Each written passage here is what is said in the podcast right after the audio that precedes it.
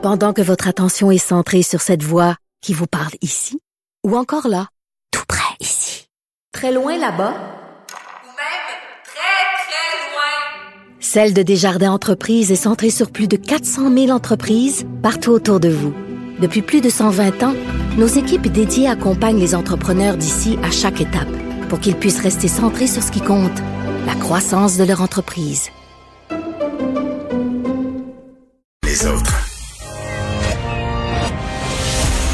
Dumont, un vent d'air frais. Pas étonnant que la politique soit sa deuxième nature.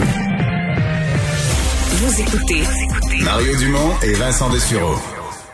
Ouais, Vincent, on a eu beaucoup de questionnements ces dernières semaines sur euh, la proportion énorme de cas au Canada qui provenaient du, euh, du Québec, euh, de cas de COVID. C'est peut-être en train de se replacer, là, les, les chiffres qui baissent au Québec. Ça a l'air à monter un peu partout ailleurs au Canada. Oui, la tendance qui est vraiment de stabilisation et même de baisse au Québec, on ne la voit pas dans les autres provinces au Canada présentement.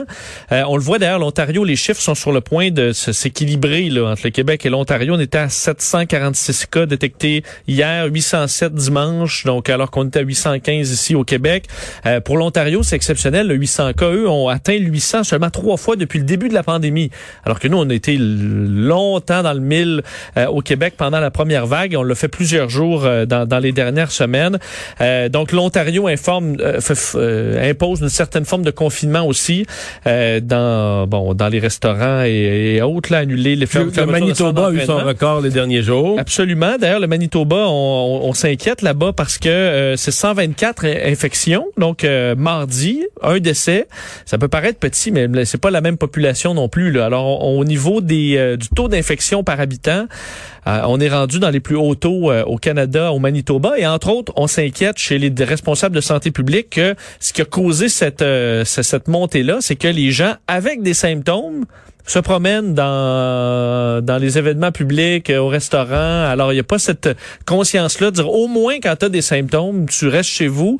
Alors ça va falloir vraiment que ça se règle au Manitoba, alors que les chiffres en Alberta euh, sont en montée quand même importante aussi en Colombie-Britannique. Ils alors sortent même pas tous les jours. Hein. Non, et c'est je voyais que c'est critiqué. Là. Alors on attend. Les les points de presse sont en cours là, en Alberta et au, en Colombie-Britannique.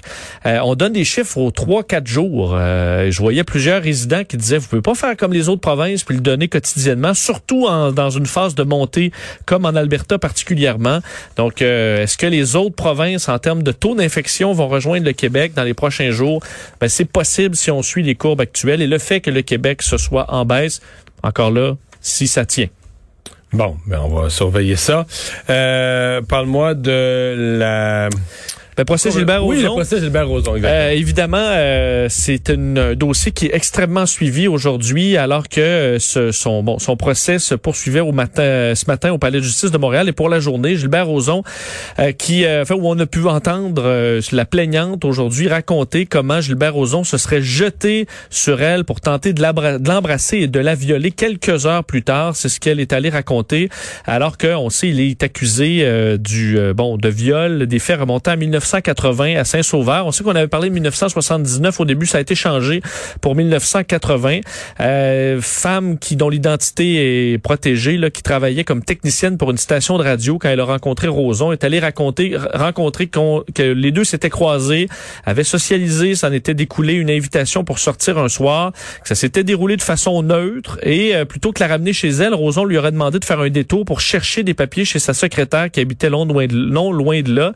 Et euh, euh, ben, c'est à ce moment-là qu'il se serait jeté sur elle pour l'embrasser. Elle dit j'y ai réagi, il y a eu un tiraillement, on s'est retrouvé au sol, un bouton de ma chemise a foutu le camp, il a relevé ma jupe, je me suis débattu, je lui ai dit d'arrêter.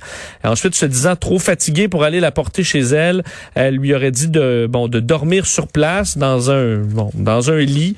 Et là, c'est là qu'elle raconte euh, s'être euh, bon qu'elle se serait couchée et se serait réveillée avec Roson sur elle en train de la violer. Alors c'est des détails comme ça qu'elle est allée raconter contre-interrogé par la suite. On est allé le- lui poser toutes sortes de questions sur ses souvenirs. Évidemment, on essaie de, euh, de, de, de trouver des éléments discordants.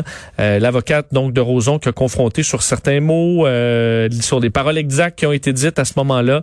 Euh, on sait que la plaignante ne fait pas partie du groupe des courageuses, là, un groupe qui euh, poursuit euh, Roson au civil. La comédienne Patricia Tulane, qui représente les courageuses, était présente d'ailleurs au procès aujourd'hui, alors que on sait Roson avait dans les derniers jours là, euh, une poursuite en diffamation de 450 000 dollars contre Julie Snyder et Penelope McQuaid reliés à des propos euh, qu'ils ont tenus euh, la semaine dernière, enfin il y a trois semaines à la station de télé Nouveau. Alors dossier qui va être à suivre. Manifestation d'hôteliers à Québec. Oui, vraiment. Et quand même, on en parlait depuis quelques semaines de la situation des hôteliers qui, eux, se retrouvent à pou- pouvoir rester euh, ouverts, mais, monde. n'ont pas de clients.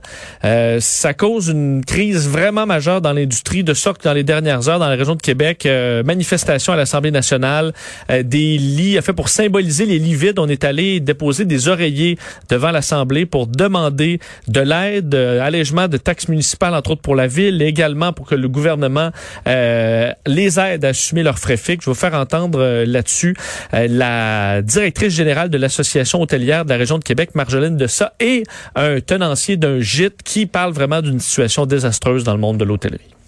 En ce moment, en date de vendredi, on avait 20 établissements fermés temporairement.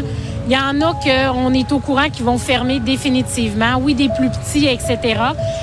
D'ici la fin du mois d'octobre, on parle de 35. Puis si on tombe encore un autre mois dans le rouge, dans la zone rouge, je m'attends vraiment à ce que le 80 pour décembre soit vraiment réaliste. on n'a plus de clientèle. Donc, nous, c'est comme si on était fermé.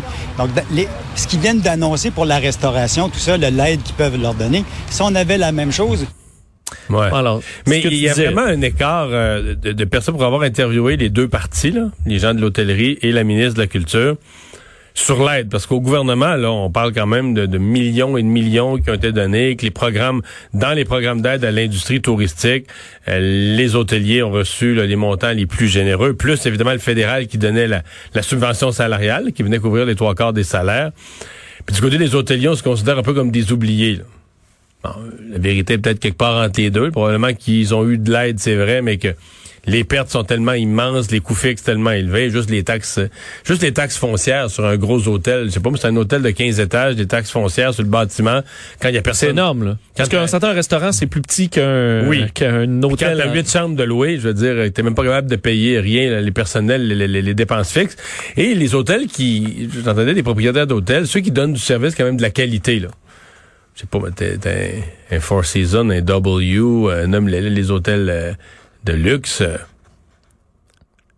Même si tu loues 10 chambres, là, tu peux pas avoir le service, euh, tu comprends, du motel qui s'adresse à des, des, des- qui s'adresse à, à des chasseurs, là, tu sais, qui arrêtent de coucher pour faire la route le lendemain matin, Oui. là, tu sais, qui veulent, ils veulent un lit et une toilette, là. Vous avez le choix de sandwich aux œufs, jambon ou poulet. C'est ça. Sais, les gens s'attendent, c'est un hôtel euh, de luxe avec un standard, une réputation internationale.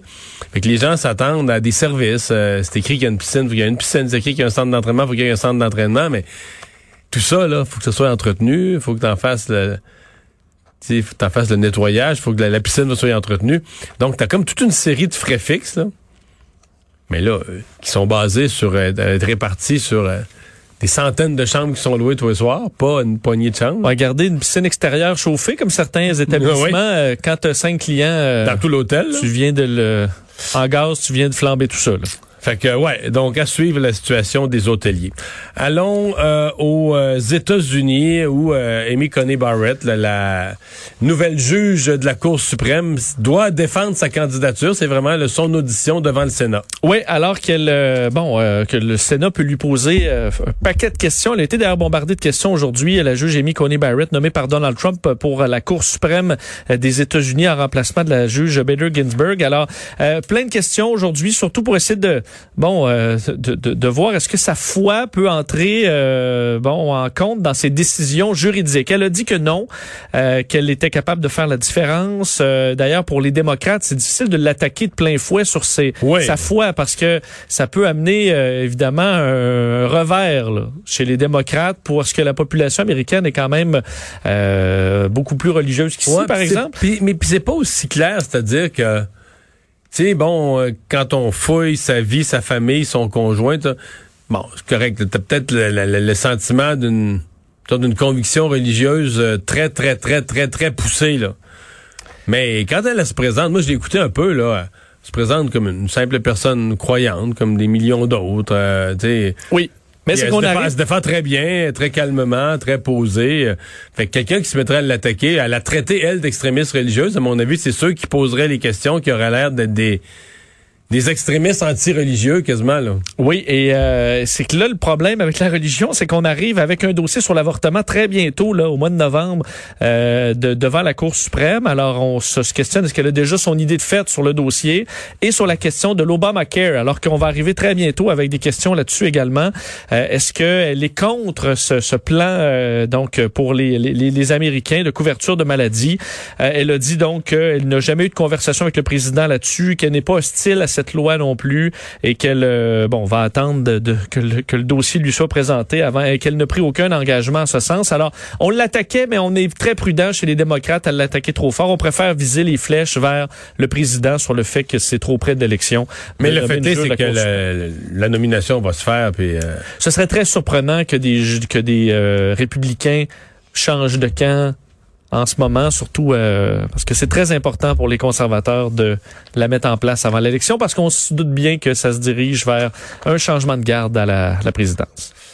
Vincent, euh, bientôt un premier saint, S-A-I-N-T, là. Oui, Un saint comme quelqu'un de sanctifié, mais un, un millénial. un millénial. Euh, Carlo, Un millénial, il faut qu'il soit décédé, non? Pour être saint, il faut être décédé. Absolument, c'est Carlo Acutis, euh, un jeune homme qui est décédé en 2006 à l'âge de 15 ans d'une leucémie. Et lui, euh, c'est lui que tu vas pouvoir prier pour déboguer ton ordi. Oui, hein? Mario, parce que ce sera l'affaire, on l'est déjà, on le surnomme déjà le saint patron de l'Internet. OK. OK? Là, on est dans la vraie vie, là. Euh, donc, lui, Carlo Acutis, Mais est-ce que le Vatican euh, analyse ça pour vrai? il, est, il vient d'être béatifié par le pape. Oui, en fin de semaine. C'est la, la dernière étape avant qu'il soit sanctifié pour devenir officiellement Canonisé. saint, canonisé. Euh, donc, il est maintenant un bienheureux. Alors, il a été euh, donc euh, béatifié lors d'une a cérémonie. fait des miracles? Est-ce qu'il était Ben, c'est qu'on a très religieux, très croyant, très... en fait, c'est que lui a utilisé Internet pour, entre autres, euh, des organisations de l'Évangile et tout ça au fil de sa... Parce que c'était, semble-t-il, un génie de l'informatique, même à son jeune âge, qui a appris à coder très jeune. Euh, mais évidemment, il faut lui, lui donner un miracle hein, pour qu'il puisse être béatifié. Mais on a le miracle lousse, Mario. Euh, on n'a plus les miracles qu'on avait. On n'a pas besoin de faire Il a euh, débogué, il a un Commodore 64, c'est quoi? Débor- ouais, le iPad d'un évêque. D'un évêque. Non, en fait, c'est que euh, Il a récupéré les données d'un évêque. non, il a, il a donc guéri un garçon brésilien qui souffrait d'une maladie rare du pancréas en 2013. OK. Comment il l'a guéri? Il est mort depuis 2006. OK. Il a guéri... euh, Il a guéri de l'au-delà. Bon. Alors, on a vérifié parce qu'évidemment, il faut faire une enquête euh, euh, au Vatican pour confirmer le miracle. On l'a- il a passé le processus. Alors, on a confirmé que de l'au-delà, en 2013, il a sauvé ce jeune homme. Et là, pour qu'il devienne saint, donc Saint Carlo, euh, le prince de l'in- de Mais c'est un l'Internet, jeune de quel pays? C'est un c'est un, euh, un, euh, excuse-moi, c'est un, dit au début. là. ben, il vient de, c'est un Italien. Ah, D'ailleurs, il a participé à des euh, soupes populaires à Milan. OK. Parce qu'il faut que tu aies une vie quand même de saint là, pour devenir saint. Et lui, entre autres, ça parce qu'il a fait vraiment des bonnes œuvres. Et là, il faut vérifier un deuxième miracle qui lui permettrait d'accéder à la canonisation. Euh, mais là, vous pouvez vous dire, si on peut faire n'importe quel miracle avec n'importe quoi, euh, Mais, on pourra en faire un Un deuxième. miracle qu'il pourrait faire, il pourrait complètement bugger euh, Pornhub. Là. Ça, c'est le Vatican. Oui, oui, facile historique Internet de, de certains évêques aussi. c'est pas dans ce sens. non, c'est pas ça. OK.